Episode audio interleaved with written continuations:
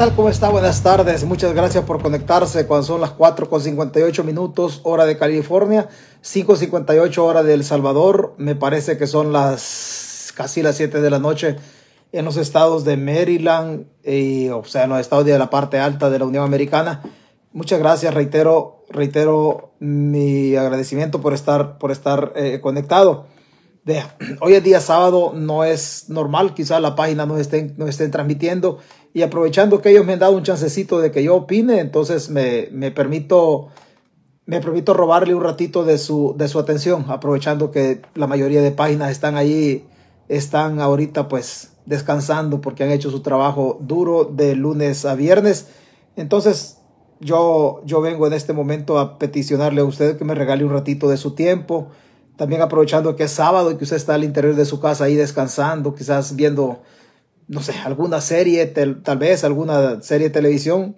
Ya los campeonatos de fútbol también han terminado. Pero deme chancecito, deme un chancecito así tranquilito. Espero que espero que un saludo a, Noé Canales Duarte. Saludos desde, desde, desde California hasta, hasta el, hagámoslo así, hasta el departamento de Tacachico en el municipio de La Libertad. Hagámoslo, hagámoslo así, pues ahí hay que ponernos a tono para que, para que las cosas sean, sean así. Mariela Hernández, licenciada, gracias por conectarse. Francisco, Francisco Gómez Juárez, muchas gracias, Mario Rojo desde Sonsonate. Gracias, gracias a todos por conectarse. Vea, este mundo, este mundo es un mundo, es un mundo muy fácil este mundo es un mundo muy fácil. Nos estamos, nos estamos complicando, sí nos estamos complicando. Pero el mundo es muy fácil. Este mundo no hay que buscarle muchas vueltas. ¿Por qué no hay que buscarle muchas vueltas? El mundo cuando usted y yo éramos adolescentes o éramos jóvenes, era un mundo muy complicado. Primero por la posibilidad de la, de la tecnología. No existía la posibilidad. Segundo, por la globalización de la información. No estaba globalizada la información y lo que ocurría en Europa costaba que llegara que llegara en este caso al hemisferio en la parte de América y lo que ocurría en Estados Unidos costaba que llegara a, El Salvador, aparte por las agencias de noticias que, que habían. Pero hoy este mundo es muchísimo más fácil, este mundo es mucho más fácil. La información es globalizada, las plataformas que existen, el YouTube, el Facebook, el TikTok y otras y otras eh, plataformas que están. Eso permite de que, de que la información vaya y se riegue de manera rápida como el agua o como el cuchillo de mantequilla. Hoy lo más difícil que hay, lo más, o lo más difícil que hay, o lo más fácil quizá al final, depende cómo usted lo vea, es tener ciudadanos ignorantes. Hoy no se vale ser ignorante. No se vale. Les voy a contar una anécdota cuando, cuando yo intentaba llegar a la universidad nosotros teníamos que aguantar a un solo profesor. No nos gustaba cómo daba la clase, pero aguantábamos a un solo profesor. La opción de escuchar otras posturas académicas era casi que imposible. Era un solo profesor. No existían las plataformas. Hoy no.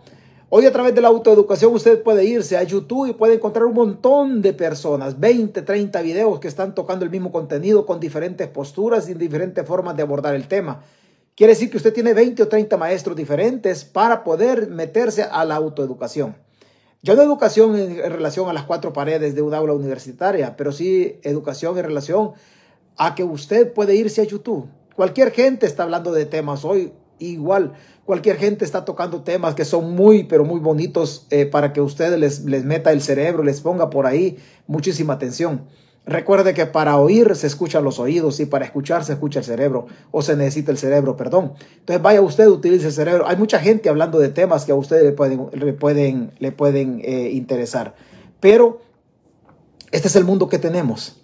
Un mundo mucho más fácil, mucho más fácil. ¿Quién se lo complica? El ser humano el ser humano. No nos compliquemos la vida en todo esto. Aquí ya las cosas están escritas, ya los patrones de comportamiento de empresarios, políticos, gobernantes ya están escritos y solamente tenemos nosotros que ir a desempolvar, a desempolvar lo que se ha escrito en relación a muchos tópicos que se abordan en las plataformas. Agradecerle a usted, reitero, y agradecerle a Dios por tenernos aquí conectados. Eh, fundamentalmente vamos a tocar un tema, un tema que para mí no es desconocido. Quizá mi apellido no sea un apellido muy rimbombante y a usted no le llame la atención, Pero muchas gracias, reitero, por estar acá. Adolfo Enrique Ramírez, Alexis González, muchas gracias. Betty Meléndez, buenas tardes. Loren Hernández hasta Canadá, gracias. Maribel Castro, igual, muchas gracias. Alberto Nava, muchas gracias. Adolfo Enrique Ramírez López, buenas tardes. Un saludo, gracias por su saludo. Carmen María Fiallos, Carmen, un gusto saludarla, Carmen. Usted sabe que, usted sabe que es de las mías. Carmen, Carmen María Fiallos, sabe que le tengo mucho, mucho aprecio a la señora. Margarita Cárdenas, gracias. Gerson Hernández, bendiciones. César dice muchas gracias. Gustavo Rodesno, saludos, Tocayo. Ya día que no hablamos, Gustavo, hace ya bastantes meses. Martín Gómez, saludos, saludos, bueno, muchas, muchas gracias. Muchas gracias. Hola, buenas tardes, César. Pau Martínez. Pau Martínez, gracias. César Villalobos, Tocayo. César Villalobos, Tocayo, reiterar mi petición en que usted logre, logre solventar el inconveniente que tuvo de la irreparable pérdida de su hijo, pero entender de que su hijo solamente cambió de trinchera. Hoy está en otro lado, vigilando sus pasos y seguramente su espíritu estará desde otras latitudes cuidando sus pasos en esta tierra y usted tendrá la obligación también de corresponderle a lo que su hijo haga desde allá. El mundo sigue, César. Ya hemos hablado largo y tendido al respecto, pero hay que seguir la vida. La vida no para. José Francisco Flores, gracias, Karen ti. Hola, don César. Aquí estamos ya. Muchas gracias. Alexis González, presente por la patria, dice, como siempre desde San Bernardino. Presente por la patria. Es el lema de Arena. Qué bien por usted, lo felicito que siga manteniendo sus postulados en relación a, a pertenecer al partido Arena y así lo mismo le he dicho yo a la gente de izquierda, siga perteneciendo al partido de izquierda, la bandera roja, las letras, las letras, eh, las cuatro letras en blanco y la estrella en la parte superior derecha del FMLN. Yo no soy de izquierda, pero lo motivo a que siga manteniendo sus postulados revolucionarios. Siga, sigamos adelante. Eh, Juan Mesa Rodesno, gracias Roberto por ti. Hola, buenas tardes. Desde aquí, el puerto de la libertad. Gracias, gracias, el puerto de la libertad, la curva de Don Jere. Juan Ansora, hola César, saludos desde Long Island. Muchas gracias. Marta Calzadilla, Lucero Horizonte, un saludo hasta la parte alta de mi querido Chalatenango. Lucero Horizonte es del Carrizal, un pueblo fronterizo con Honduras y obviamente somos, somos paisanos. Somos como bofe conocer Horizonte. Gracias por estar acá. Gladys Ayala, saludo. Saludo Gladys. Hola César, dice un abrazo a distancia en tu cumpleaños. En tu cumpleaños. Muchas gracias. Muchísimas gracias. Falta más anécdotas, Gladys, que te queden los chistes y las anécdotas. Gracias. Elvis Trujillo, muchísimas gracias. Gracias a todas las personas, a la berría Jorge. Inocente, no, pendejo, sí tenemos un presidente demasiado zorro para un presidente demasiado inocente, para un pueblo demasiado inocente. Quiero pensar que somos inocentes y que tenemos un presidente zorro. Y quiero pensar que somos inocentes porque yo no pienso que el pueblo es pendejo. ¿Sabe por qué? Porque lo pendejo no se cura y lo inocente sí nos podemos reponer. De la inocencia nos podemos reponer a través de contenido, a través de literatura, a través de, de, de lo que se dice en las plataformas. Cuando un pueblo es pendejo, ya es complicadísimo porque la, porque la pendejez secuestra el cerebro. Y la inocencia secuestra el cerebro y secuestra el espíritu. Pero tarde o temprano nosotros podemos recuperarnos de la inocencia. Tarde o temprano podemos recuperarnos. Lo pendejo ya nos podemos recuperar. Entonces yo prefiero pensar que el salvadoreño está en, en, una brecha, en un espacio, un lapsus mental de inocencia y que tarde o temprano nos vamos a, a revelar ante todo lo que está pasando. No es, no es, esto no es difícil. Esto no es difícil desmontarlo. Créame, esto no es difícil de montarlo. El mundo está fácil de vivirlo. El mundo está fácil de vivirlo. El problema es que al mundo, antes al mundo le poníamos vida nada más, el tiempo de vida. Hoy al mundo hay que ponerle el tiempo de vida y hay que ponerle cerebro. Cerebro no le estamos poniendo. Cerebro no le estamos poniendo, le estamos poniendo la vida. Pero la vida no es de nosotros, nos la otorga Dios. Entonces le estamos poniendo al mundo lo que Dios nos da, vida. No nos cuesta nada, a nosotros le cuesta a Dios. Él nos da la tarjeta de crédito de 24 horas de vida. Entonces pongámosle cerebro. Ese sí es de nosotros. La manera de estructurar y de pensar, el cerebro sí es de nosotros. Vida y cerebro, pongámosle este mundo. Y se va a dar cuenta usted que esto, esto está facilito de desmontar. Esto no hay que irse muy lejos para darse cuenta hacia dónde van fundamentalmente en el caso del gobierno del Salvador en el caso del gobierno de El Salvador. Mariel, Mariel Hernández, ya lo decíamos, muchas gracias por conectarse. Santos Valdés, saludos Cesarín desde, desde, desde el DMV. También saludos para tu cuñado, para tu cuñado este, Gallo, así es el apellido, Gallo. Gamaliel Ordoye, saludos desde Yayantique en el departamento de la Unión. en el departamento de la Unión. Creo que Yayantique, corríjame si es de la Unión, yo creo que sí. Yayantique creo que de la Unión. Corríjame si me equivoco. María Luisa Gómez Landaverde, buenas tardes, buenas tardes. Oscar René Alvarado, saludos. Bueno, vámonos, vámonos. Mire, me acordé de estos 300, de estos 300 porque era una ruta que, que cruza a unas colonias Reubicación y Chalatenango. Por eso de repente apareció aquí la cantidad de los 300, sin que Mari Carmen nos diga, pero apareció la cantidad de los 300 y me acordé de la ruta, una ruta que pasa o que hace el recorrido entre las colonias Reubicación y Chalatenango, la cabecera departamental de, de, de mi departamento. ¿verdad? Saludos desde Houston, José Amaya. Muchísimas gracias, Estrella Azul. Un saludo, Estrella Azul. Ernesto Chavarría, buenas tardes. César dice saludos, bendiciones. Muchas gracias por sus deseos. Vique Figueroa, Vique Figueroa, este, felicitaciones. No, gracias a usted por quedarse un ratito por acá. Manuel de Jesús, gracias. Hoy es sábado, hoy tenemos todo el tiempo. Luis, poca sangre. Mire, este Luis tiene poquita sangre, él no puede donar sangre. Mentira, Luis, un, nomás un, un lapso. Saludos, César, desde Cabañas. Se le admira creo que gente Jutepeque, Cabaña, que él se conecta. Evelyn Ortega, gracias Evelyn. Loli Martínez, totalmente. La ignorancia es terrible aceptarla. Es muy dura la ignorancia. Eh, Marcia Nava, saludos al verdugo de las focas. Bueno, cada quien, gracias.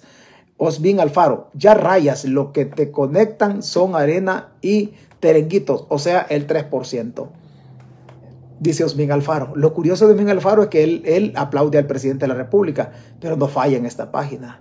Osmin Alfaro es de los primeros que está conectados en esta página. Yo particularmente le, le agradezco a usted, Osmin, que aunque sea seguidor del presidente de la República, se conecte aquí en la página. Muchísimas gracias por estar aquí, Osmin Alfaro. Lucio Segura, don César, salud y feliz tarde desde Soyapango, Soyasiri. Mire, Soyapango, Soyapango, gratos recuerdos de Soyapango. Hemos narrado tantas cosas de, tantas cosas de, de, de Soyapango, porque pues usted sabe que por ahí nos desarrollamos. Hasta ahora puedo escuchar tu rebeldía contra este gobierno corrupto. Saludos desde Arkansas. José Gabriel Berríos Martínez, gracias José. Alfredo Solorza, Día del Padre César, muchísimas gracias. Casimiro, mira lejos. Y así mira lejos y miremos hasta más lejos nosotros. Germán Chacón García, buenas noches, aquí escuchándolo, gracias. Sonaya, ¿cómo se llama? Sí, Sonaya, pensé que se llama Soraya, pero Sonaya Alfaro, gracias. Oscar Recino, siempre apoyando desde Los Ángeles, en el estado de California. Evita Arias, saludos desde El Salvador. Un saludo para toda la gente del Salvador. Mire que está difícil estar viviendo en esos 20 mil kilómetros cuadrados. Está muy difícil, pero hay que seguir. Vamos a salir de esta primero, Dios. José Morán, buenas tardes. Edgar Valles, Pedro, Pedro Benavides. Pedro Benavides, muchas gracias. Muchas gracias, don Pedro Benavide. Carlos Rivera, saludos, César. Siempre me toca verlo pregrabado. No, pues hoy, hoy estamos viendo en vivo. Démosle, pues mire. Este volado, este voladito es así. Don Polanco Cruz Samuel, no, hay mucha gente que se conectó, muchas gracias. Ya le di bastante bastante este volado para que circule, pero siempre me separen algo. Misael Reyes, hola César, saludos. Muchísimas gracias a usted, Quintanilla José Florencio, saludos César, feliz Día del Padre desde Canadá, muchas gracias desde la hoja de Maple. Muchísimas gracias. Eh, Hugo Recinos, Gabaliel Ordóñez, desde la Unión. Oh, está en Yayantique, el departamento de la Unión. Sí, me imaginaba. María de la Paz Álvarez. Sí, es de la Unión, dice Yayantique. Yayantique sí, sí, es, es, de los pocos pueblos que no conozco, sinceramente. Yayantique es de los pocos pueblos voy a estar pendiente un día a conocer Yayantique. Ah, quizás antes de morirme. La unión, la unión tiene muy bonitos, muy bonitos. Me van a hacer hablar, pero es que en la unión hay tantas mujeres bellas también. Tantas, ya, ya no voy a hablar, porque si donde me meto a hablar de mujeres, yo me emociono y sigo y termino y termino hablando cualquier cosa. Luis Díaz, gracias Luis, saludos. Daniel Vázquez, el salvadoreño le quedó impregnado en el cerebro el cuento del maletín negro, campaña Sí, una campaña bastante complicada. Mauricio Guerrero, gracias Mauricio, muchísimas gracias desde el, desde el municipio de Apopa, al norte de la capital, Karen Portillo. Hola César, desde Jucuapa. Soy la señora que le hablé desde Jucuapa. Soy la señora que le hablé desde Jucuapa, pero usted me habló con otro nombre. En este rollo, viera cómo se encuentra uno, gente, gente con la que, con la que uno, con la que a uno le cuesta, pues, porque, bueno, ya me iba a quedar Solo le voy a decir, Karen, no voy a profundizar con usted. Muchas gracias, muchas gracias por lo que compartió. Muchísimas gracias. Y, estamos pendientes de algo. Todavía estamos pendientes. Ahí falta algo, Karen. Muchísimas gracias. Eh, José Amílcar, José Pleites Romero, hijo de Gorgojos, dice. Mm, bueno, muchas gracias por lo de Gorgojos. Yancy, Yancy Urides Martínez Chavarría, desde el tránsito en San Miguel. El tránsito en San Miguel, el tránsito San Jorge y creo que San Buenaventura hacen un triángulo por ahí en esa parte de San Miguel. Álida López, gracias Álida, desde, desde, desde por ahí, a la par de Santa Ana. Muchas gracias. Eh, Yamilet Alegría, muchas personas analfabetas existen en Centroamérica y por ende hay mucha pobreza.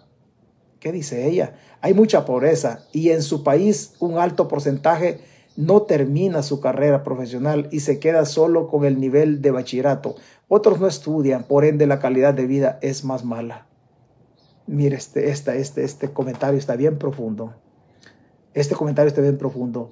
A más educación, mayor salario. A menos educación, más pobreza. A más educación, menos corruptos. A más, a más ignorantes o menos educación, más le subamos la, espalda al tacuacín. Vea, este comentario, este comentario está muy, muy bonito. ¿Quién lo hizo? Este, este comentario, Yamilet Yamilet Alegría. Gracias, Yamilet. Gracias. Buen comentario. Muchas gracias. Se le agradece. Estos son los, comentarios que ayudan a crecer. Gracias, César. Buenas tardes. Bueno, gracias, gracias, gracias, gracias, gracias. Vámonos a lo que nos atañe. Vea. Jesús Recinos, analfabetismo en finanzas, economía y alimentación. Jesús Recinos, eh, Jesús, Jesús Recinos. Ya día no platicamos, Jesús. Jesús Recinos. ¿Dónde está Jesús? Aquí está. Analfabetismo en finanzas, economía y alimentación. Totalmente de acuerdo. Totalmente de acuerdo. El estómago y el cuerpo se alimentan hacia la carrera de comida, digámoslo así. Pero el cerebro se alimenta de información, de literatura, de educación financiera, de finanzas personales, un montón de cosas. Jesús tiene razón. Jesús tiene razón. Ese analfabetismo nos tiene, nos tiene topados acá. Bueno, no, hombre, que tanta. Lo que pasa es que los malacates lo amenazan a uno. Más, bueno, Vea, usted ya escuchó, ahí estamos, dice Jesús Recino, ahí estamos Jesús. Usted ya escuchó de que se habla de una criptomoneda en El Salvador. Esto no era difícil de desmontarlo. José Humberto, saludos, es siempre pendiente de tus comentarios. ¿Qué opinas de la 1? José Enrique me dice, ¿qué opino de la 1? De la 1 creo que es un grupo de gente de oposición que anda metida ahí.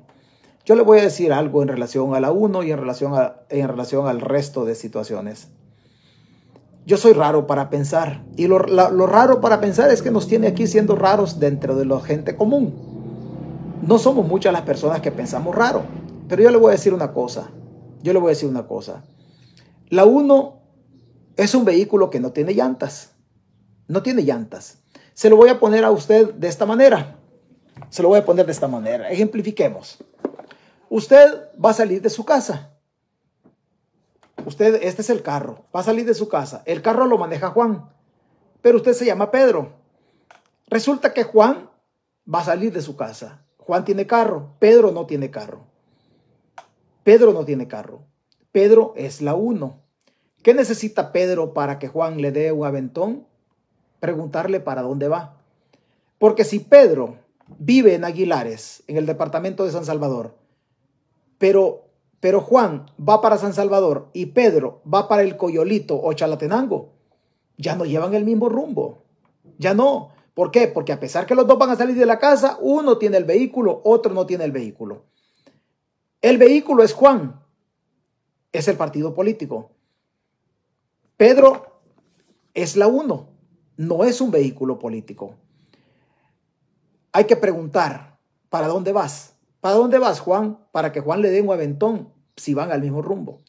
El problema de la oposición en El Salvador es complicado, porque la oposición en El Salvador está negando los partidos políticos. Y los partidos políticos son el vehículo. Son el vehículo. Y la oposición no tiene vehículo para subirse. La competencia electoral es una convocatoria para que participen los partidos políticos. Son el vehículo político para accesar al poder. Vale decir que hay que esperar primero que los partidos políticos o los vehículos con llantas emprendan la marcha hacia donde van. ¿En virtud de qué? De las agendas programáticas, de los, alcaldes, perdón, de los candidatos a presidente que lleven y un montón de factores. Hay que esperar primero que los partidos políticos salgan. ¿Para qué? Para que los movimientos sociales se monten a los partidos políticos. Porque los partidos son el vehículo, tienen llantas. Los opositores, los movimientos sociales, no tienen llantas. Necesitan subirse. ¿Por qué? Porque los partidos políticos son el vehículo necesario para llegar al poder. Pueden haber muchos movimientos sociales organizados en la unión opositora, si le llamamos así. Pero esos movimientos sociales no pueden, no pueden involucrarse en elecciones. Pueden participar en elecciones en la medida que los partidos legalmente constituidos les permitan a ellos subirse al, vehículo.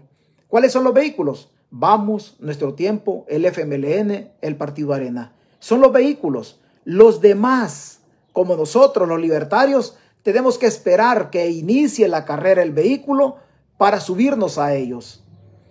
Si a nosotros nos conviene como libertarios subirnos al vehículo de arena o del FMRN, vamos a esperar las agendas, que las agendas de ellos, que, la, que las propuestas de ellos sean similares a lo que nosotros pensamos y así nos vamos a subir. Ellos nos van a llevar a nosotros, no nosotros a ellos. Nosotros no podemos buscar la unión de los partidos políticos, no, no la podemos buscar la unión de la oposición, porque ellos son los vehículos, hay que respetar el espacio de los vehículos. Esa es la grandísima diferencia. La carrera electoral no ha iniciado, por lo tanto los vehículos no han encendido sus motores todavía, estarán trabajando de manera territorial. Yo veo al Chino Flores trabajando de manera territorial en el FMLN, veo, veo a Saade y a otros en el COENA, Rosy Romero y otros, otros eh, dirigentes de Arena trabajando de manera territorial. ¿Qué están haciendo? Están limpiando el vehículo, poniéndolo a toque. ¿Para qué? Para cuando la competencia inicie, el vehículo va a estar con los inyectores si es que de diésel o con sus bujías si es que de gasolina, pero va a estar a toque el vehículo de arena, del FMLN, en nuestro tiempo y de vamos. Cuando estos vehículos inicien la marcha, ahí se van a montar los, los movimientos sociales en la medida que a los movimientos les convenga las plataformas de cada uno de los vehículos. No se puede iniciar si los vehículos, si los vehículos no están a tono. El problema de los opositores en El Salvador es que quieren negar la existencia de los vehículos políticos. Quieren negar la existencia de los vehículos políticos. Y los partidos políticos son el instrumento necesario de manera constitucional para llegar al poder. No se puede llegar al poder si no se es partido político. Siendo movimiento libertario, nosotros no podemos aspirar a llegar al poder. No, podemos aspirar a llegar a ser un partido político en primera instancia. Siendo partido político, aspirar a llegar al poder, pero no podemos llegar al poder si no somos partido político. Entonces la Unión Nacional Opositora, yo mi respeto para ellos, pero yo interpreto la cosa de otra manera. Yo interpreto la cosa de otra manera. Aparte de le voy a dar una noticia, una cosa que yo siempre le he pensado. A Bukele va a costar quitarle la presidencia. Yo me animo a decir que es imposible quitarle la presidencia a Bukele. No porque el pueblo vaya a apoyar a Bukele, no, sino porque Bukele secuestró las instituciones que lo van a hacer que se agarre de las uñas de las paredes del poder en El Salvador. Bukele no va a entregar el poder, no, él no lo va a entregar en ningún momento. Él no lo va a entregar. O sea, no esté pensando usted, oh, es que le vamos a quitar la presidencia a Bukele. No, no. Creo que el análisis no debe pasar por la presidencia de la República. La presidencia de la República es una parte del Estado salvadoreño, pero que no es el centro de la política en El Salvador. Creo que los opositores mal hacen, digo mal hacen porque yo no paso por ese lado, pero mal hacen con estar pensando que le van a quitar la presidencia a Bukele. El poder de Bukele no radica en la presidencia de la República, radica en la Asamblea Legislativa. Hay que golpear a Bukele quitándole la mayoría de 56 diputados en la Asamblea Legislativa. Hay personas que dicen que, que Arena y el Frente se tienen que unir. No se van a unir. No se van a unir y no es nada malo. Si el Frente se une a Arena, el Frente desaparece y se lleva Arena. Si Arena se une al frente, Arena desaparece y se lleva también al frente. ¿Por qué? Porque son partidos antagónicos desde sus postulados, desde todo el espíritu de los, de los estatutos, son diferentes. Estos partidos tienen en un momento determinado que plantear unas agendas legislativas en virtud de los puntos en los que converjan, porque el poder neurálgico, el centro neurálgico de la política en El Salvador no está en la presidencia de la República, está en la Asamblea Legislativa está en la Asamblea Legislativa. Yo creo que los opositores, si quieren quitar el poder al presidente de la República, mal hacen, no se lo van a poder quitar. No se lo van a poder quitar. Nayib Bukele no necesita al pueblo para reelegirse. Ya secuestró las instituciones. El pueblo es una mera comparsa. Nayib no necesita al pueblo. Si Nayib necesitase al pueblo, no tuviera régimen de excepción. A todos los pandilleros que ha metido preso Nayib, sus esposas, sus hermanos, su mamá, la jaina, como dicen, votó por Nayib Bukele. Si le interesara el pueblo, Bukele no mete preso a los pandilleros. Bukele sabe que hoy ya no necesita al pueblo para agarrarse del poder, necesita a las instituciones. A las instituciones. Esas instituciones pertenecen a Nayib. Planteamos un escenario a la carrera, hacia la carrera. Vea, elección presidencial. Digamos que el FMLN y Arena impugnan los resultados de la elección presidencial por carecer de un montón de, de, adefesios, un montón de anormalidades. La impugnan. ¿Ante quién? Ante el Tribunal Supremo Electoral. ¿Qué va a decir el tribunal? Sin lugar le va a decir a los partidos políticos que Nayib tiene razón. ¿Por qué? Porque Nayib manda en el Tribunal Supremo Electoral. Los partidos políticos dicen, Arena, FMLN, en nuestro tiempo, dicen, ¿sabe qué? Nos violentaron derechos constitucionales. Y los partidos políticos nos vamos a amparar a la sala de lo constitucional. Y la sala de lo constitucional es un, un apéndice, una oficina de casa presidencial. La sala a favor de quién va a fallar, a resolver a favor de Bukele, porque Bukele les está pagando. Hasta ahí llegamos con los derechos constitucionales. Pero los partidos dicen, ¿sabe qué? Dice, ¿sabe qué? Dicen los partidos, se han cometido delitos penales en materia electoral. Denunciémoslo a la Fiscalía General de la República. ¿Y la Fiscalía General de la República de quién es? De Bukele, ha puesto el delincuente de Rodolfo Delgado. ¿Qué va a decir Rodolfo? Que no hay lugar a la investigación, por lo tanto no hay delito. No hay delito. ¿Quién tiene la razón? También Bukele. O sea, Bukele necesita de las instituciones para reelegirse o para poner a un achichincle que responda a sus intereses. Al pueblo, Bukele ya no lo necesita. Bukele ya no lo necesita, por eso le está metiendo garrote, está metiendo preso a los pandilleros que votaron por él y está metiendo preso a los inocentes que también votaron por él. La gran mayoría de gente que Bukele ha metido presa entre pandilleros e inocentes votaron por Nayib Bukele. Votaron por Nayib Bukele. Y esa, esa es una, es una realidad. Entonces, por eso está bien la unión opositora que haga su lucha, que bien, que bien que la haga, pero yo considero que no es por ese lado. Los opositores creo que tienen que buscar de alguna manera juntarse a, partidos políticos en donde se sientan mejor identificados y representados y en virtud de ello tratar de aportar a los partidos para que los partidos de alguna manera, aunque sea para el evento del 24, eh, se abran un poquito para tener un mismo horizonte, el horizonte de las elecciones del 24. Después del 24 deberían de, deberían de separarse. Pero bueno, esta es solamente mi opinión. Yo, yo, soy, yo soy opositor dentro de los opositores. No soy, no soy cualquier opositor, ya soy el único. Soy opositor desde dentro de los opositores. Y hablando, hablando de opositores, entre el 1 y el 2 de septiembre de este año, me parece que en la zona de California va a estar Ronald Umaña dando sus posturas en relación a lo que entiende y comprende y explicando todo esto de cómo está el gobierno en El Salvador. Vamos a ver más allá si, si ofrecen mayor información en esto y logramos pues hacerle publicidad a, la plática de Ronald Umaña. Digo a la plática porque usted ya sabe, ya sabe usted qué es lo que pasa en todo este rollo. Yo soy opositor dentro de los opositores, pero tengo mi, tengo mi propia postura, mi propia forma de pensar. Bueno, ya se nos hizo largo este volado, vea. Vea, nosotros, nosotros, por aquí vi al, al, expresidente de la Asamblea Legislativa, don Cifrido Reyes, por aquí vi que pasó don Cifrido Reyes. Muchas gracias, Cifrido, por estar conectado este, eh, acá, por regalarme un ratito de su atención.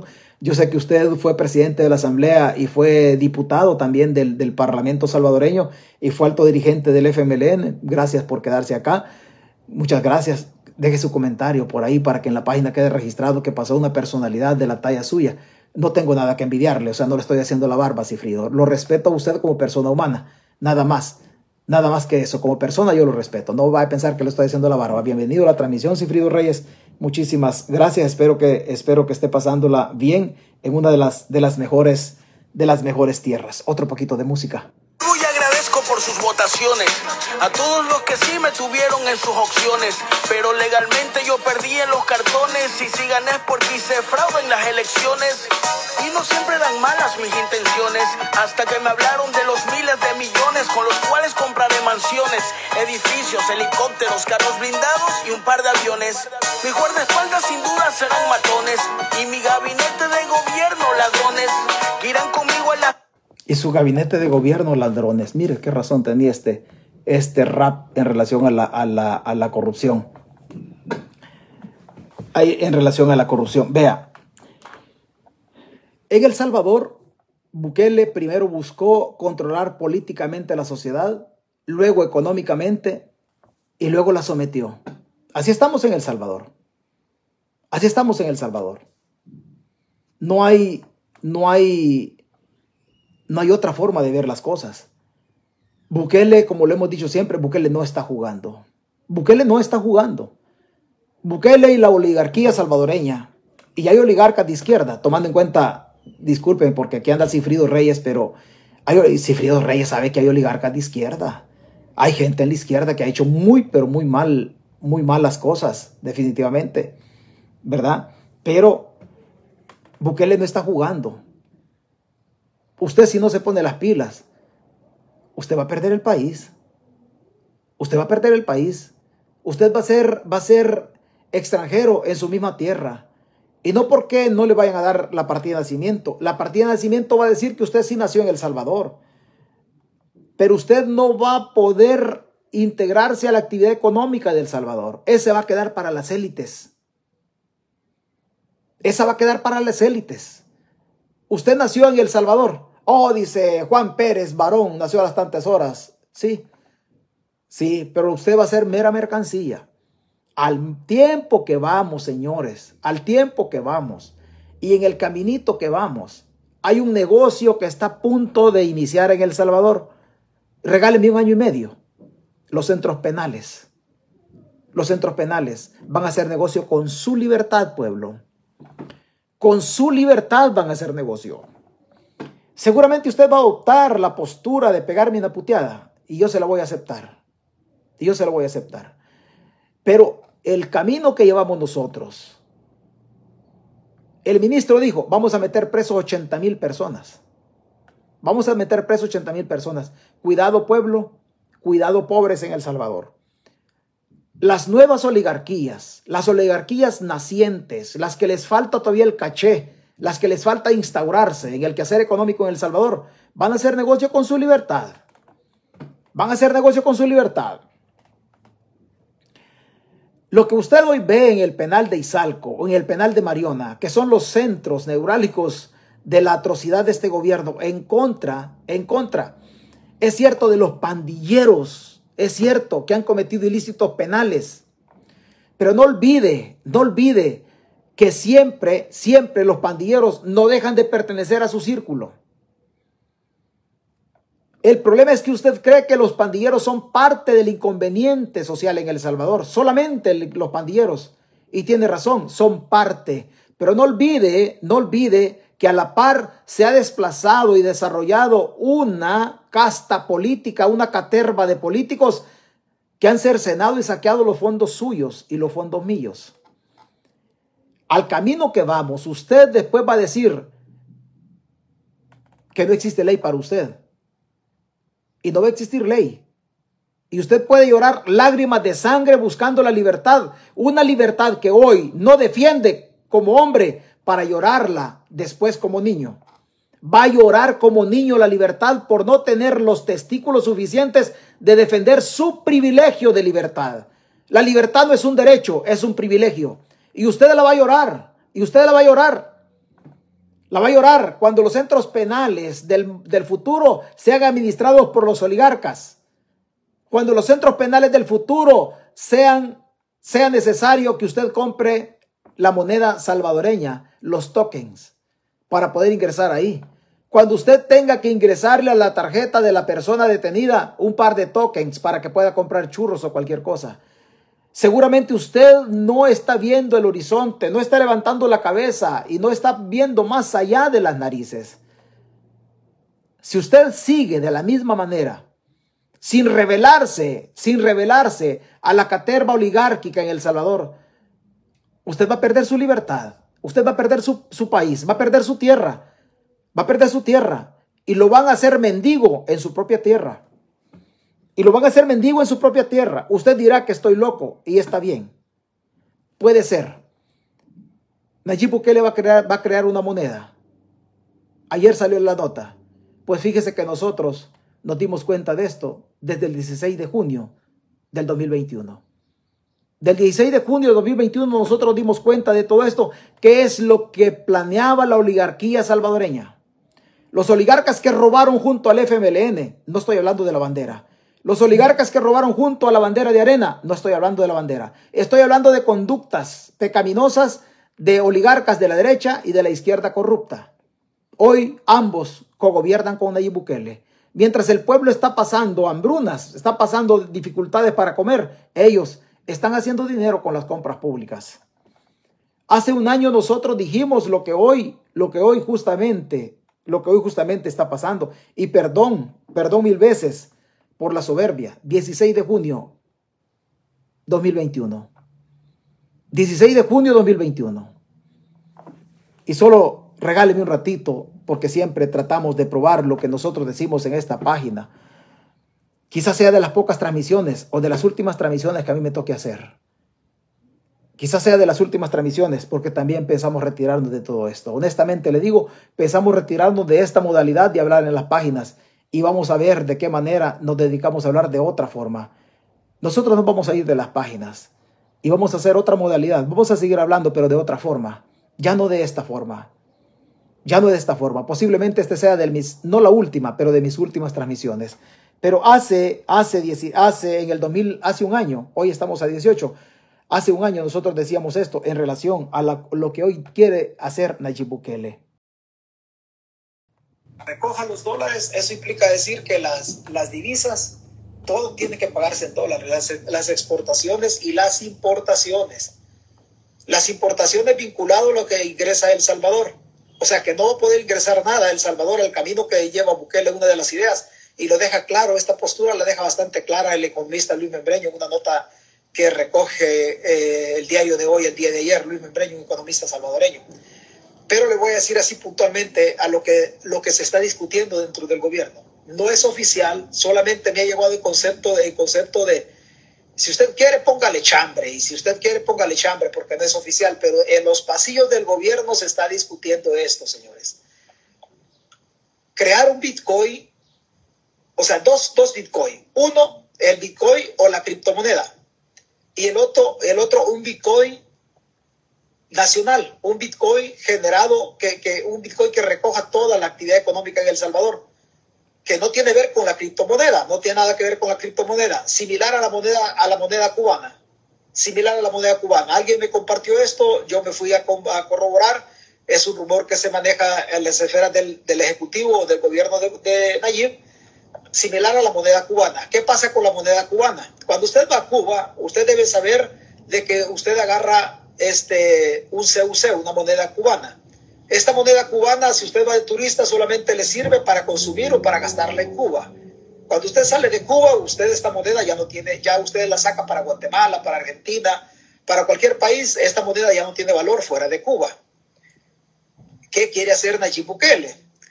Lo que Bukele pretende es siempre la introducción del Bitcoin como criptomoneda pero cuya inversión solamente, solamente estaría siendo la élite, la élite. Y a nosotros nos estaría creando un Bitcoin que solo estaría siendo consumido en El Salvador, pero que tiene, va a tener un derivado de la moneda, de, la, de la moneda virtual, de la criptomoneda del Bitcoin. Pero nosotros nos estaría creando otro Bitcoin. Obviamente, para este tipo de cosas, Bukele no necesita el dólar para el Bitcoin generado para nosotros, no lo necesita solo lo necesita como respaldo de la criptomoneda nada más. O sea, estaría generando dos monedas. El dólar se estaría sacando, lo estaría sacando de circulación y solo quedaría con el Bitcoin como criptomoneda y con el Bitcoin nacional.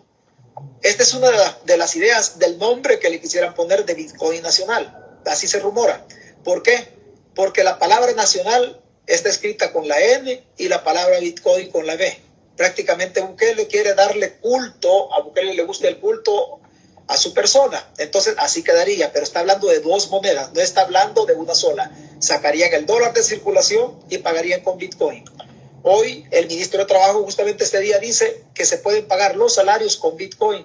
no con criptomonedas, sino con la moneda secundaria que estarían creando solamente para regular la actividad económica de nosotros.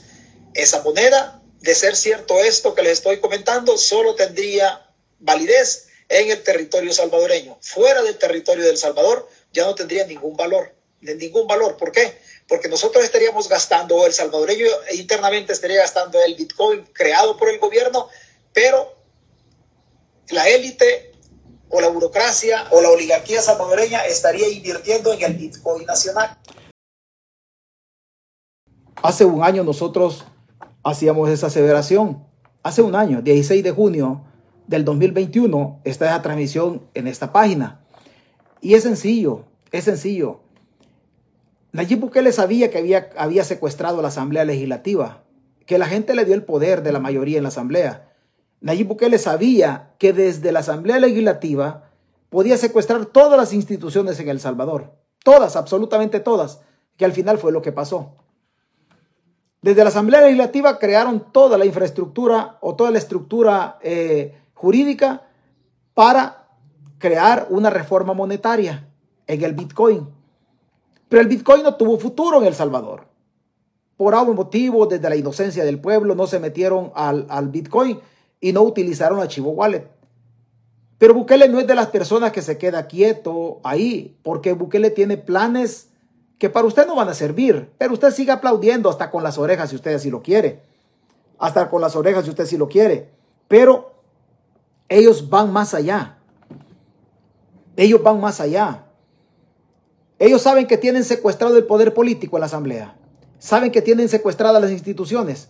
El pueblo, usted, usted está desguarnecido. Usted está desguarnecido. Está tan desguarnecido el salvadoreño en su tierra que no puede hacer ni un comentario porque le da miedo que la dictadura lo vaya a recoger. Le da miedo que la dictadura lo vaya a recoger.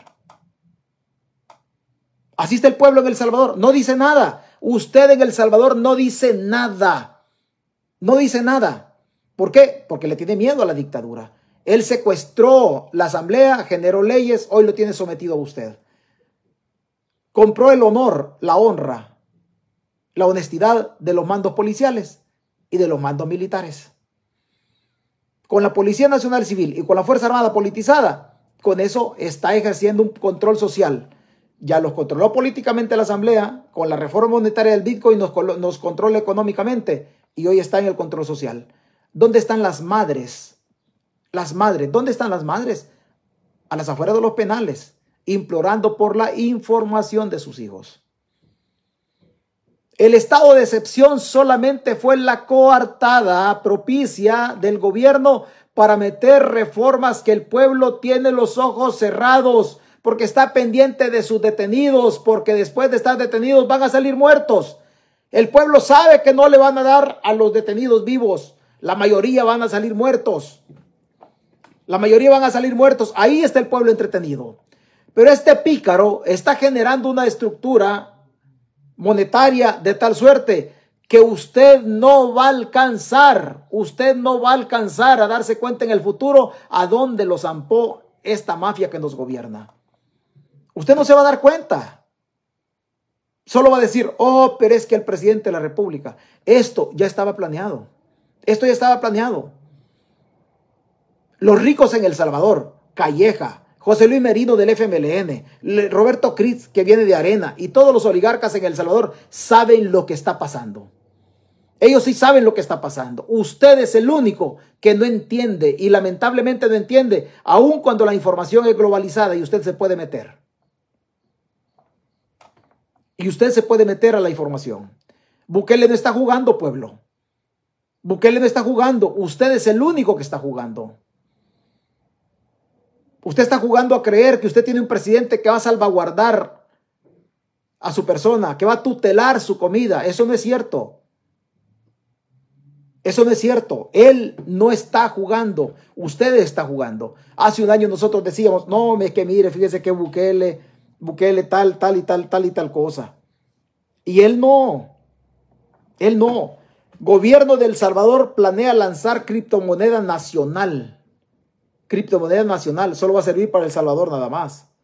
Y esto lo confirma, según sus creadores y la directora de Asuntos Tecnológicos y Económicos del gobierno, Mónica Tajer, La iniciativa cripto salvadoreña es un token cuyas ganancias se destinarían a cinco instituciones estatales. A cinco instituciones estatales. Usted en El Salvador ya no va a utilizar el dólar. Usted me escuchó un día que yo dije que la, que, la solución no pasaba por El Salvador, sino pasaba por la diáspora. La solución la sigue teniendo la diáspora. Hay que ver políticamente la diáspora qué cerebro tiene. Si tiene cerebro político o si tiene cerebro de sumisión o de aplauso. La solución pasa por la diáspora. Yo le voy a decir por qué pasa por la diáspora.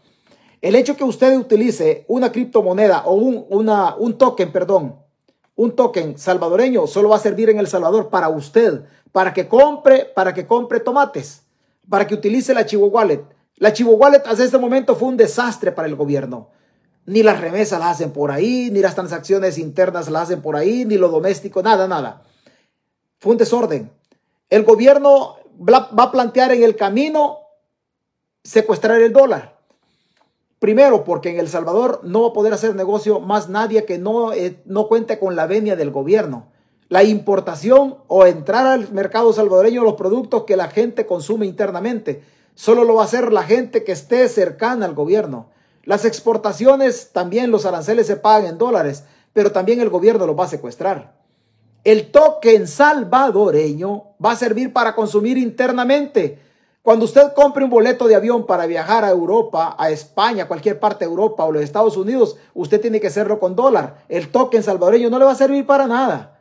No le va a servir para nada fuera de la frontera de Guatemala, de la de Honduras o la de Nicaragua por el Golfo de Monseca. El token salvadoreño no va a servir para nada. Señores, bienvenidos a la finca llamada El Salvador. La literatura nuestra dice en la historia que antes nuestros antepasados compraban o consumían solamente lo que se vendía en el casco de la hacienda, del ingenio de la finca, porque la finca solamente daba una moneda para ser gastada ahí mismo. El Salvador se va a convertir en una finca, en una hacienda, donde usted va a tener una moneda solamente para ser gastada ahí. Pero el mundo usted lo va a ver como un animalito raro. ¿Por qué? Porque usted tiene que hacer uso de otra moneda para poder viajar para poder viajar. Usted va a gastar el token ahí, en El Salvador. Y el gobierno va a secuestrar los dólares para poder ver quién con la venia del gobierno importa o quién exporta. Y usted va a decir, pero ¿cuál es el rol de la diáspora en todo esto? Es sencillo. Usted como diáspora le manda 300 dólares a su familia. Su familia va a recibir en el futuro a través del archivo wallet lo relativo a tokens pero el dólar lo va a secuestrar el gobierno. El dólar lo va a secuestrar el gobierno. Su familia que va a recibir un token, una, una moneda salvadoreña que no tiene valor más allá de los 20 mil kilómetros cuadrados que tiene El Salvador. No tiene, no tiene valor más allá. La diáspora va a mandar dólares y el presidente le urgen los dólares. Hasta hoy el gobierno de Bukele no ha entregado cuentas en absoluto que se hizo el dinero vinculado al fideicomiso de Bandesal que respaldaba las pérdidas en la compra del Bitcoin. Si usted compraba Bitcoin en 50 mil dólares y después valía 30 mil, el fideicomiso de Bandesal cubría la pérdida de ese Bitcoin. El inversionista no perdía, perdía el Estado. ¿Quién es el Estado? Es usted. Es usted. Y al camino que vamos nosotros en El Salvador, las pérdidas calculadas en Bitcoin van a ser muy, pero muy considerables. No estoy satanizando al Bitcoin. En un momento determinado el Bitcoin va a recuperar su valor.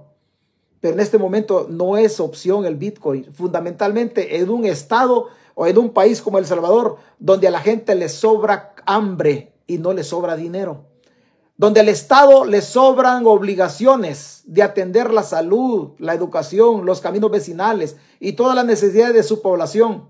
Al Estado salvadoreño le sobran obligaciones para cubrir las necesidades de su gente y no le sobra dinero para estar chiviando el dinero que no es de Bukele. Bukele está jugando con el dinero suyo, pueblo, no es el de él. No es el de él.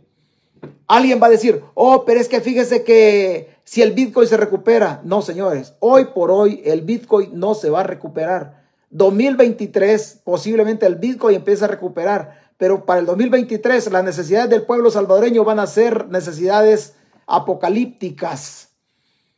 En todo este año todavía falta la reunión de agosto o de julio de la Reserva Federal. No se vaya a sorprender usted, no se vaya a sorprender como lo dijimos un día de esto nosotros. Como lo dijimos un día de esto nosotros. Si el, si el Bitcoin, si el Bitcoin alcanza, alcanza valores que usted no se imagina. Hoy por hoy perdemos millones de dólares nosotros como pueblo. Ángel Tito, Molina, Ángel Tito, Ángel Tito Molina me dice, Osicón me dice, ¿qué es lo que querés? Yo no quiero nada. Yo no busco nada en esta plataforma. Yo no busco nada, en absoluto yo no busco nada. Yo lo único que busco es que usted se revele que usted se revele. Los que conocen parte de mi historia saben de que yo soy una persona, siempre me he revelado a donde he estado. Yo no busco absolutamente nada. Y esas, esas son las cosas de las que vamos a, replantearnos. Si nos vamos a replantear nosotros. Estas transmisiones son de las últimas que yo voy a hacer esta página. Y después nos vamos a replantear qué es lo que vamos a hacer para aportar al país. O si no hacemos nada y nos retiramos. Yo a la vida no le pido más nada, sinceramente. De donde yo vengo, de la calamidad y la pobreza, yo no le puedo pedir más a la vida y más a Dios. Porque estoy seguro lo que yo voy a comer en el mes de julio. Yo ya sé que voy a comer en el mes de julio. Yo ya sé. Y no quiero hablar de mi vida porque no se trata de eso, pero nos vamos a replantear, nos vamos a replantear porque el salvadoreño no está entendiendo lo que está pasando. No está entendiendo y nosotros parecemos locos en un desierto gritando auxilio cuando no hay nadie que nos pueda auxiliar. Pero gritamos. Así va a estar el salvadoreño gritando auxilio cuando no hay nadie que lo pueda auxiliar. Cuando no hay nadie que lo pueda auxiliar. Hoy el Bitcoin está tocando, viene a, la baja y no se va a detener. Va a llegar a los 15 mil dólares, por ahí va a estar. Por ahí va a estar. Y faltan todavía, faltan los, las reuniones de julio o de agosto de la Reserva Federal. Usted se dedica a putearme a mí. Usted no entiende nada de esto. Usted no entiende nada de esto.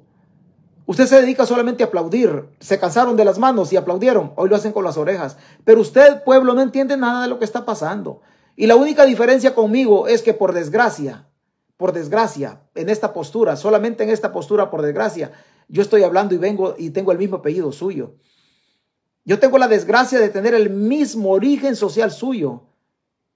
El mismo origen. Usted ha aguantado hambre, yo también he aguantado hambre. Yo también he aguantado hambre. Siempre he renegado y siempre voy a hablar en favor de una reforma educativa o en favor de que el Estado dé educación a su población para que desaparezcan los pendejos. La única diferencia entre la gente que aplaude a un político corrupto es la educación en relación a aquellos que mediante la educación podemos generar un contenido diferente. No exacto, pero diferente. Usted que es salvadoreño ha aprendido todo el tiempo a vivir bajo la suela del oligarca y nunca aprendió a sacudirse la suela del oligarca. Y usted cree que Bukele, que Callejas, que los o que José Luis Merino buscan el bienestar suyo. Es la manera más, es la manera más ingenua de pensar que la comida se facilita. Es la manera más ingenua de pensar que la comida se facilita. Un día usted en año y medio se va a dar cuenta y le reitero, van a hacer negocio con su libertad. Y usted va a urgir de que hayan páginas que hablen en favor de usted. César Fuentes no viene a la página a buscar comida. No viene a la página a buscar comida. Yo lo único que vengo aquí a la página nada más es aportar lo poquito que yo entiendo, que no es mucho. No es mucho, es poquito lo que yo entiendo. Ese poquito es lo único que yo trato de la manera de que nosotros hagamos un bolo alimenticio de carácter informativo para que nos nutra pero no crea usted que don Ángel Tito Molina me dice estúpido, pero no crea que don Ángel Tito Molina, don Ángel Tito Molina, si yo me le meto a su perfil, está más acabado que yo. Él está más pobre que yo. Don Ángel Tito Molina, yo estoy seguro que su refrigerador, así es que la tiene, apenas tiene hielo. Yo no vengo a hablar por hambre, yo vengo a hablar por necesidad de que usted entienda lo poquito que yo entiendo, que no es mucho. No es mucho. Revélese, revélese. Hocicón, me dice él, ¿qué es lo que quieres? Yo no quiero nada del gobierno, yo no busco nada del gobierno. No busco nada. Solamente me atrevo a opinar diferente a lo que usted opina. Solo eso hago yo nada más. Opino de manera diferente. Eso hago nada más. A usted le sale fácil decirme callate, hijo de puta. Callate, hijo de puta. Vea, el Bitcoin va a ir cayendo. Cuando el Bitcoin estaba a 21 mil dólares, se dio, la, se dio el incremento de la tasa de interés del 0,75. Del 0,75. ¿Dónde está el Bitcoin hoy? ¿Para dónde ve el Bitcoin hoy? ¿Quién ha perdido? ¿Ha perdido Bukele? No, pueblo. Ha perdido usted. Ha perdido usted. Y ha perdido doble. ¿Por qué? Porque ha perdido fondos del Estado y ha perdido también su cerebro. Bukele le secuestró el cerebro. Bukele le secuestró el cerebro. Vea, ¿qué decíamos del Bitcoin? ¿Dónde está el Bitcoin hoy? Una transmisión que hacíamos días pasados. El Bitcoin, el Bitcoin está en los, está en los, está en los 20 mil. No se vaya a sorprender, no se vaya a sorprender si estas tasas de interés hacen llegar el Bitcoin a 15 mil o 18 mil dólares. No se vaya a sorprender. Y si las próximas tasas de interés las aumentan en 0.5 o 0.50, tenga cuidado, no se sorprenda si de aquí a agosto el Bitcoin cae a 12 mil dólares. No se vaya a sorprender. Con esta tasa, pues el Bitcoin puede caer a los 15 o 18 mil dólares. Ahorita estamos en 20. El problema es que cuando usted, el problema es que cuando usted compra el Bitcoin en 50 mil dólares, como lo compró el gobierno, y hoy vale 20 mil. Usted se ha volado como pueblo 30 mil dólares en pérdidas. Ahí los tiene. Ahí los tiene. Ellos quieren decir que no han vendido. Es que el Estado no es una, una, una, no es... No lo estamos diciendo hoy que el Bitcoin ya cayó. Lo dijimos antes que valía 21. La Reserva Federal con la subida de la tasa de interés a 75 al 0.75 al Bitcoin lo iba a hacer zarcear, lo iba a hacer temblar lo iba a hacer temblar y el Bitcoin viene a la baja.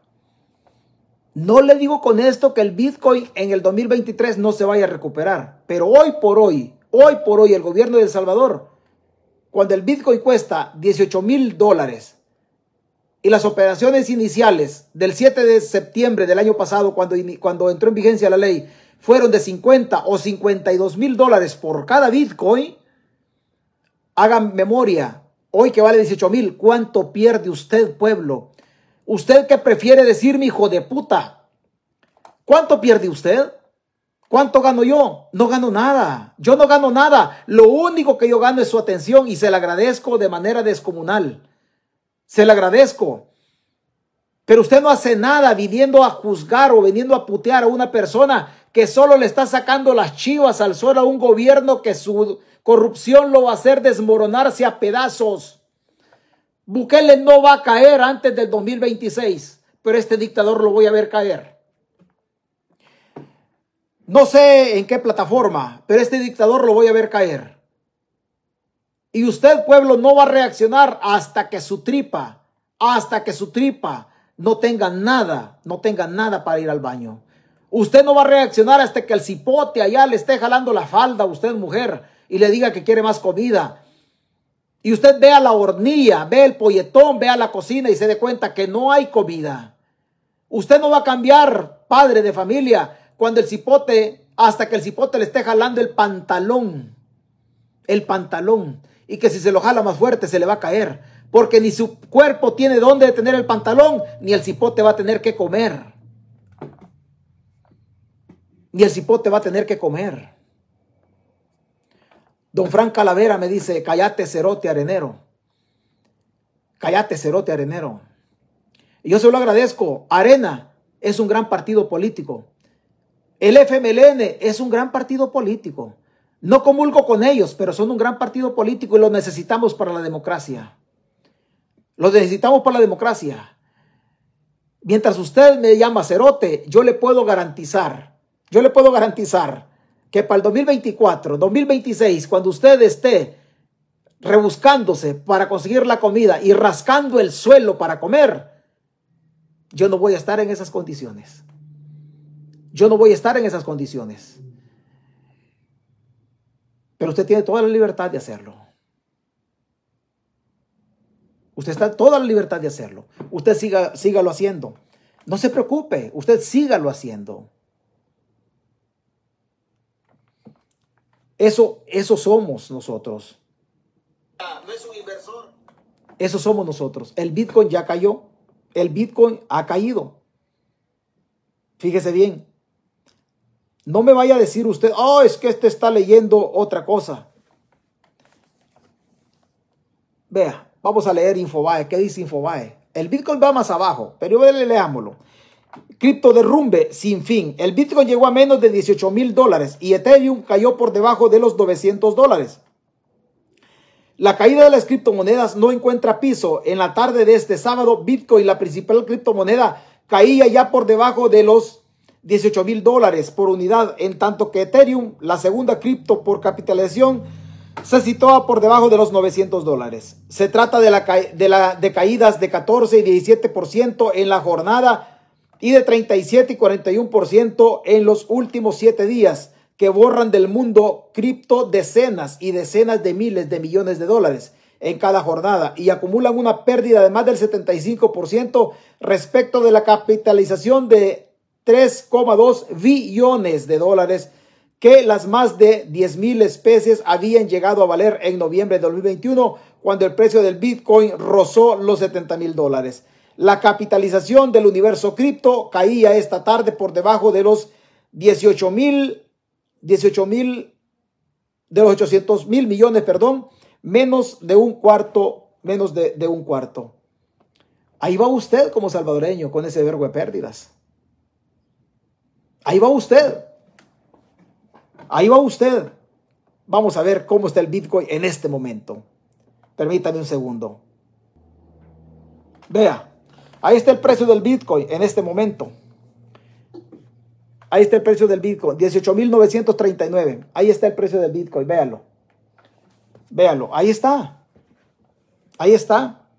Pero usted feliz de la vida y usted sigue aplaudiendo. Y usted sigue aplaudiendo.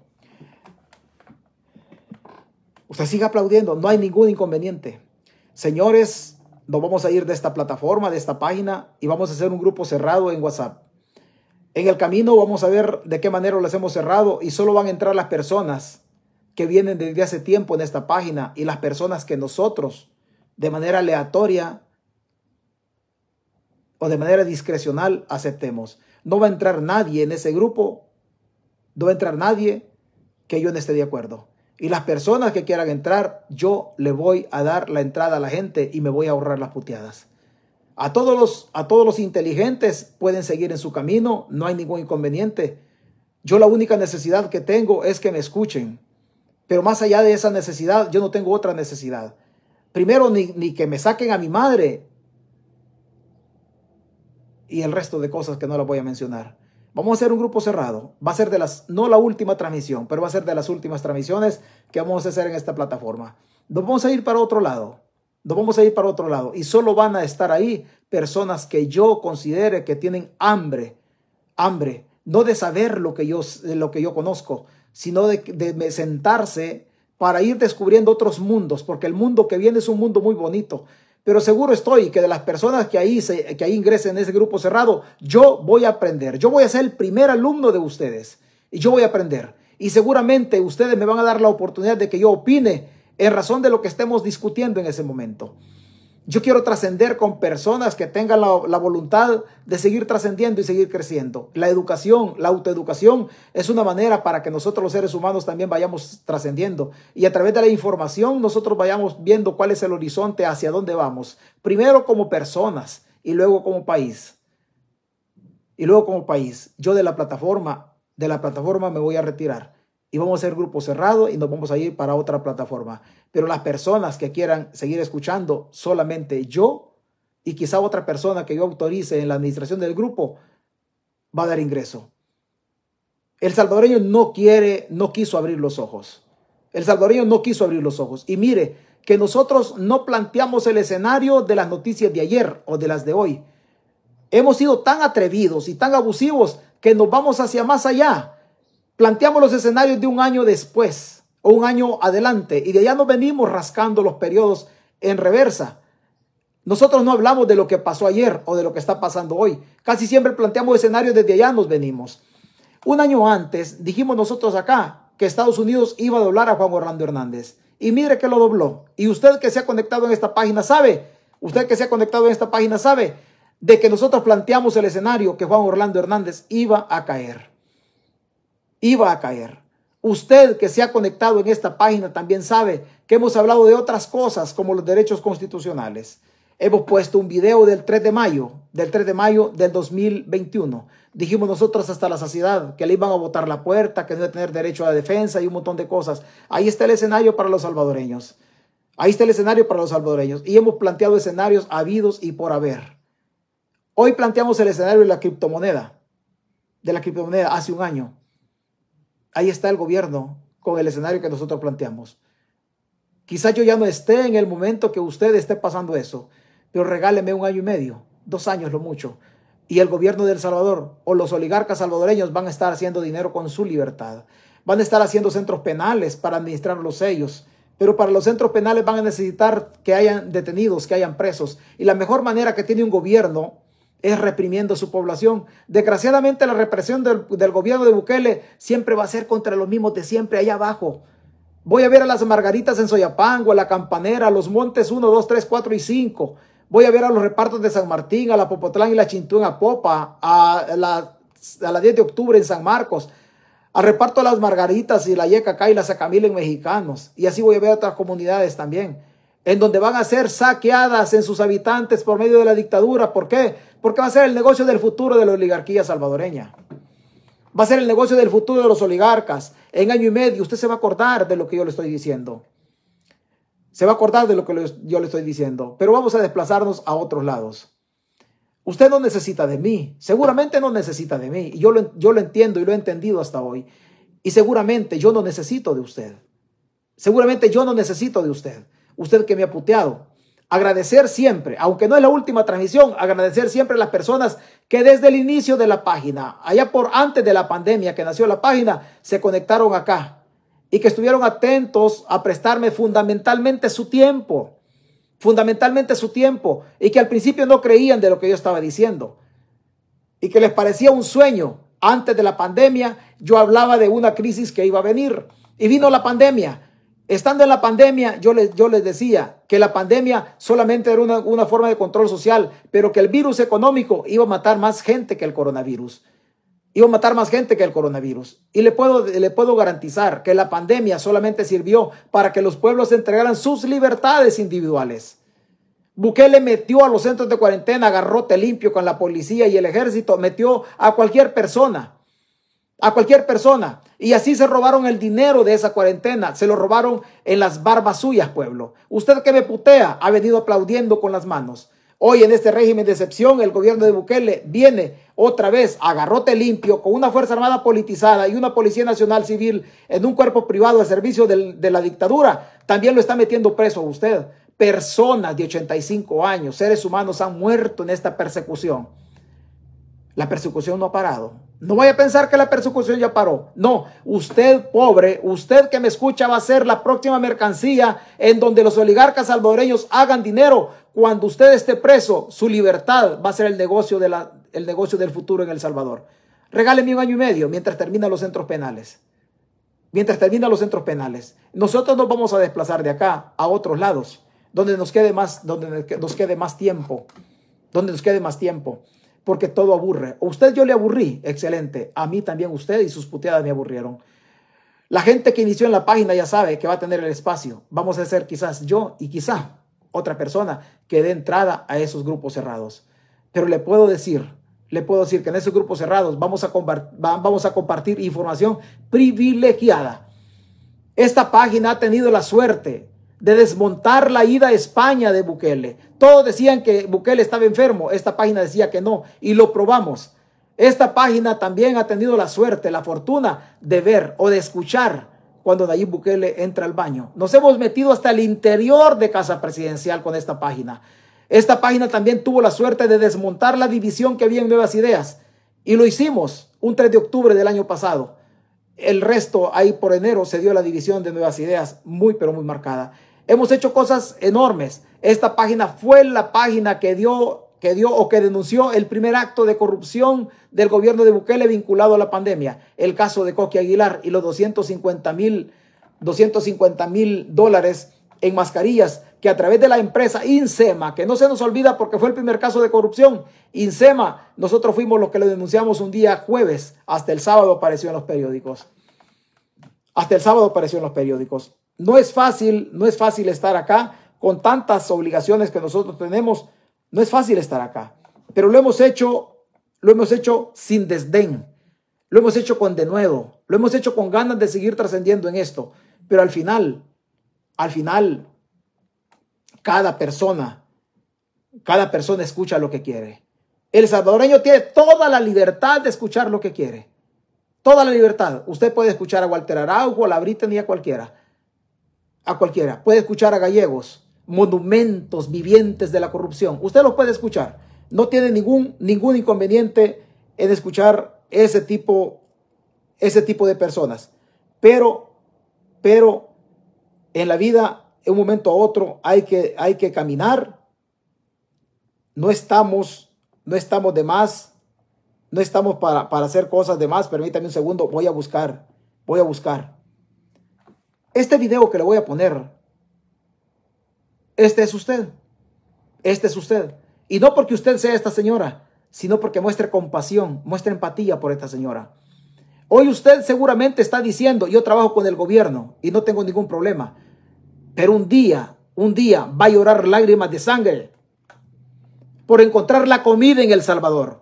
Una comida que usted mismo está desperdiciando protegiendo la corrupción de su mafioso. Lo voy a ver caer esta dictadura, yo lo voy a ver caer primero Dios y Dios me, regale vida. Dios me regale vida y me regale energía. Dios me regale vida y me regale energía. Pero este dictador lo voy a ver caer de otra plataforma. Aquí vamos a transmitir de manera accesoria, de manera accesoria, pero de aquí no es la última, pero de aquí nos vamos. Y lo hemos hecho todo este tiempo por este tipo de gente, por este tipo de gente alcaldías que no han caminado, gobiernos municipales que fueron entregados por usted mismo y todo lo demás. Usted que creyó que las alcaldías iban a caminar mejor con el gobierno de Nayib Bukele y que usted mismo permitió que le robaran el FODES, hoy usted mismo es testigo de los hipotes que en calidad de becarios ya no tienen la ayuda de las, de las municipalidades. Usted mismo es testigo de las obras que se han dejado de hacer en las alcaldías gobernadas por nuevas ideas. Usted tiene toda la libertad de seguir aplaudiendo, toda la libertad. Hemos retrocedido. Hemos retrocedido. Tenemos un presidente demasiado zorro y somos un pueblo demasiado inocente. Somos un pueblo demasiado inocente. Esta gente, escuche este audio.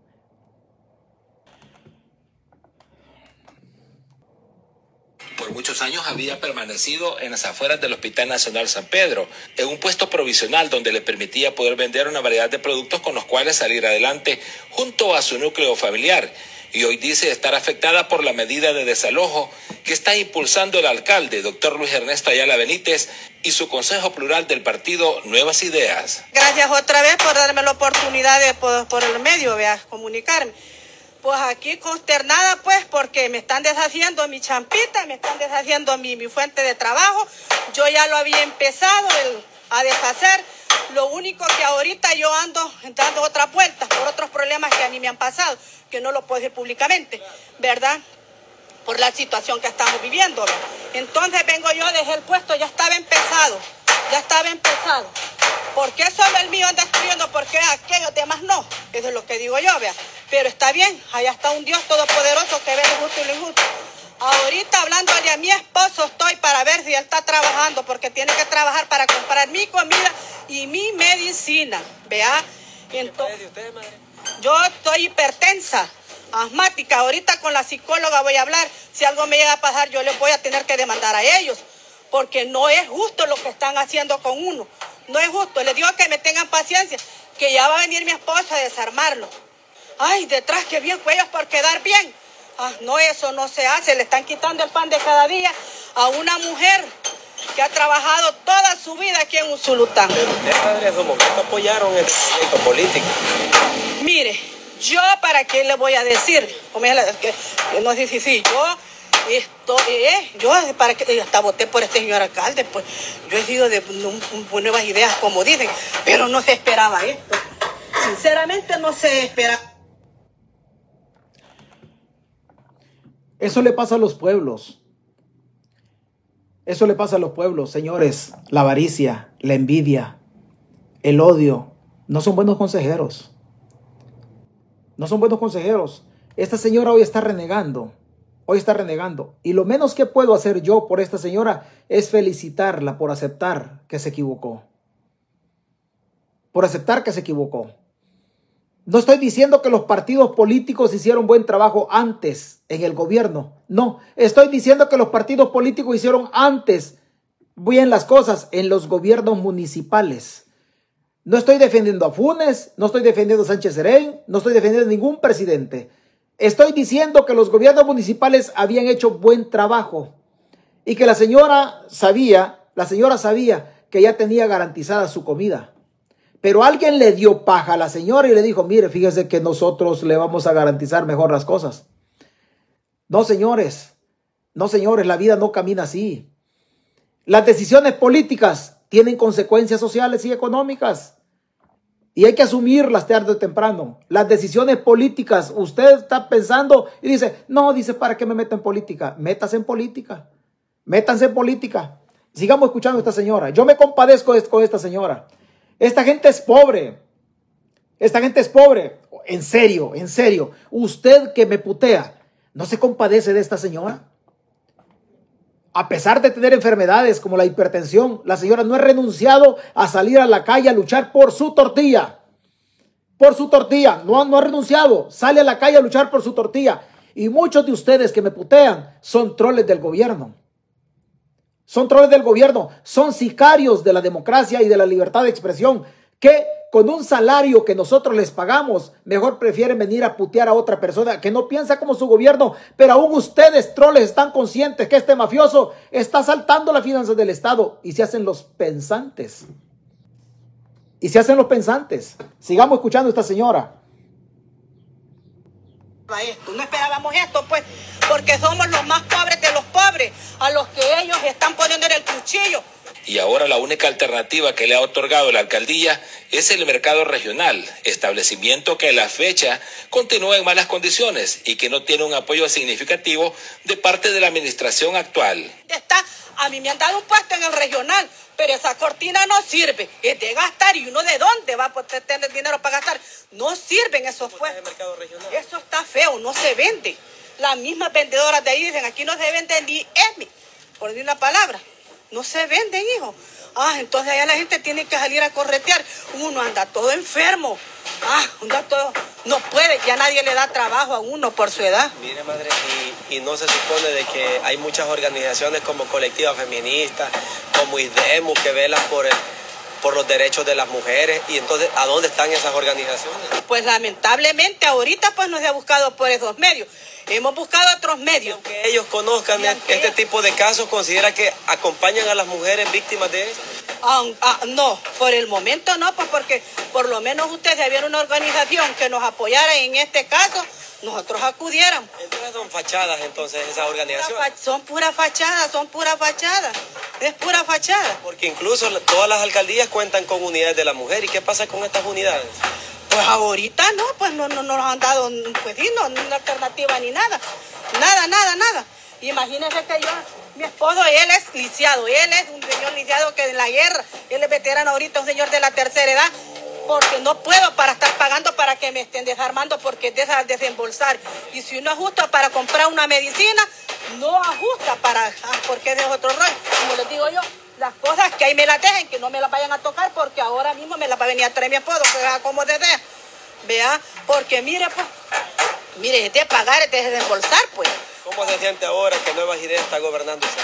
Pues me siento triste, consternada, porque no esperábamos esto de... Que usted apoyó este Ay, proyecto. si yo andaba como loca, ay, mi esposo pues es de nuevas ideas, todo, pues él ha estado tan en una organización de nuevas ideas y todo, pues nosotros hemos apoyado a nuestro presidente. Con esto van a continuar apoyando ustedes. Pues los desilusionamos definitivamente, no, no se puede ya, porque vamos a estar con la gente que le ayuda a los pobres, ¿verdad? Porque Uno está con la gente que les eche la mano a uno, no vamos a estar con este, imagínense con... Ella va a estar con la gente que le ayude a los pobres. Señor, usted que me escucha, usted que se cataloga y se ubica en la categoría de los pobres, usted no es pobre. Usted no es pobre, usted lo han enseñado a pensar como pobre. Usted no es pobre. Un poquito de seres humanos en El Salvador, un poquito de oligarcas dominan al gran número de salvadoreños.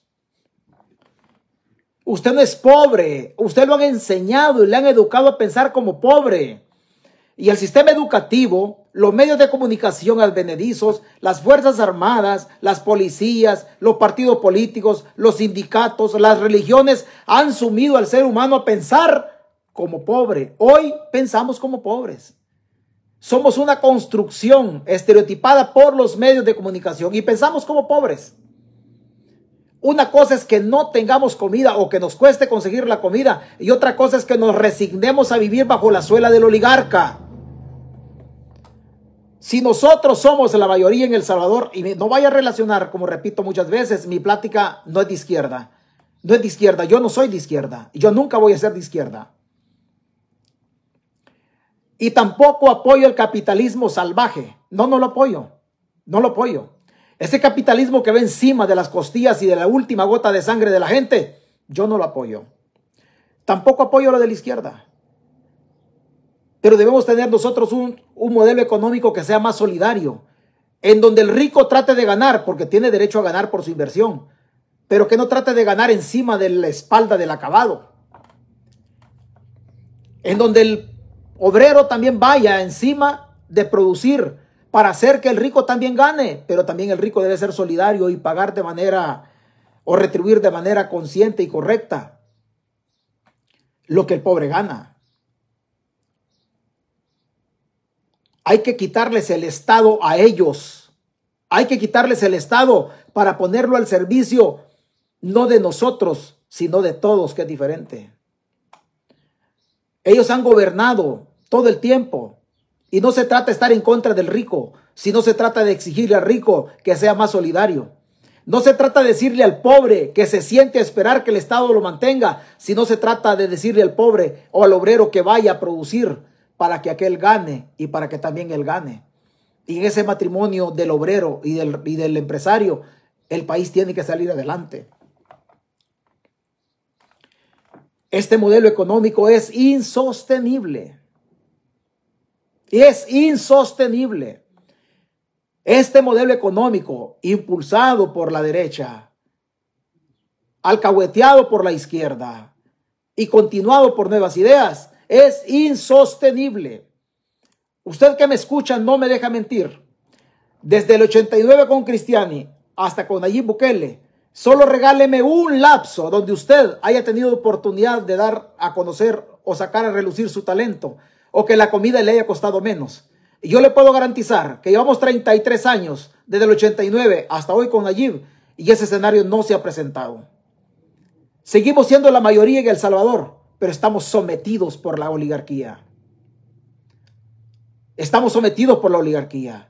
Y vienen nuevos oligarcas a terminar de ponernos la suela para que nosotros seamos sumisos, para que no hablemos, para que no digamos nada para que no digamos nada. Usted revélese. Usted revélese. Porque el país que tenemos no es el país que soñamos. Porque el país que nos ofrecieron no es el país que tenemos. Y el país que tenemos no tiene buenos derroteros, un buen horizonte de cara al futuro. Se aburrió de mí, excelente. Usted está en la hamaca, está en una piedra sentado porque no alcanza para silla. No alcanza para silla. Está viendo el horizonte, está viendo para arriba del cielo y está viendo dónde va a poner el guacal porque la lámina es una coladera. La lámina es una coladera. Usted me está escuchando y usted que es ama de casa está mandando a su hijo a prestarle una medidita de frijoles a la vecina para comer para medio santiguarse la tripa, ni siquiera para llenarse. Pero seguro estoy que usted, padre de familia que me escucha, usted está pendiente de que su hijo que no se llene, solo que se sustente y que se acueste temprano. Porque si se acuesta muy tarde, la tripa le va a volver a despertar y va a volver a tener hambre. Un día usted va a despertar, pueblo. Un día usted va a despertar. Primero Dios, primero Dios. Y no vaya a ser muy tarde. Revélese, recupere su independencia, emancípese, rompa las cadenas que lo atan a las dictaduras económicas, a las dictaduras sociales, a las dictaduras políticas y sobre todo rompa las ataduras que lo atan a la casta política, que se reparte el poder y no quieren perder el ADN. Entre ellos se trasladan el poder y a usted le trasladan el hambre. A usted le trasladan el hambre año y medio para que estas oligarquías hagan negocio con su libertad. Cuídese. Buenas tardes, buenas noches.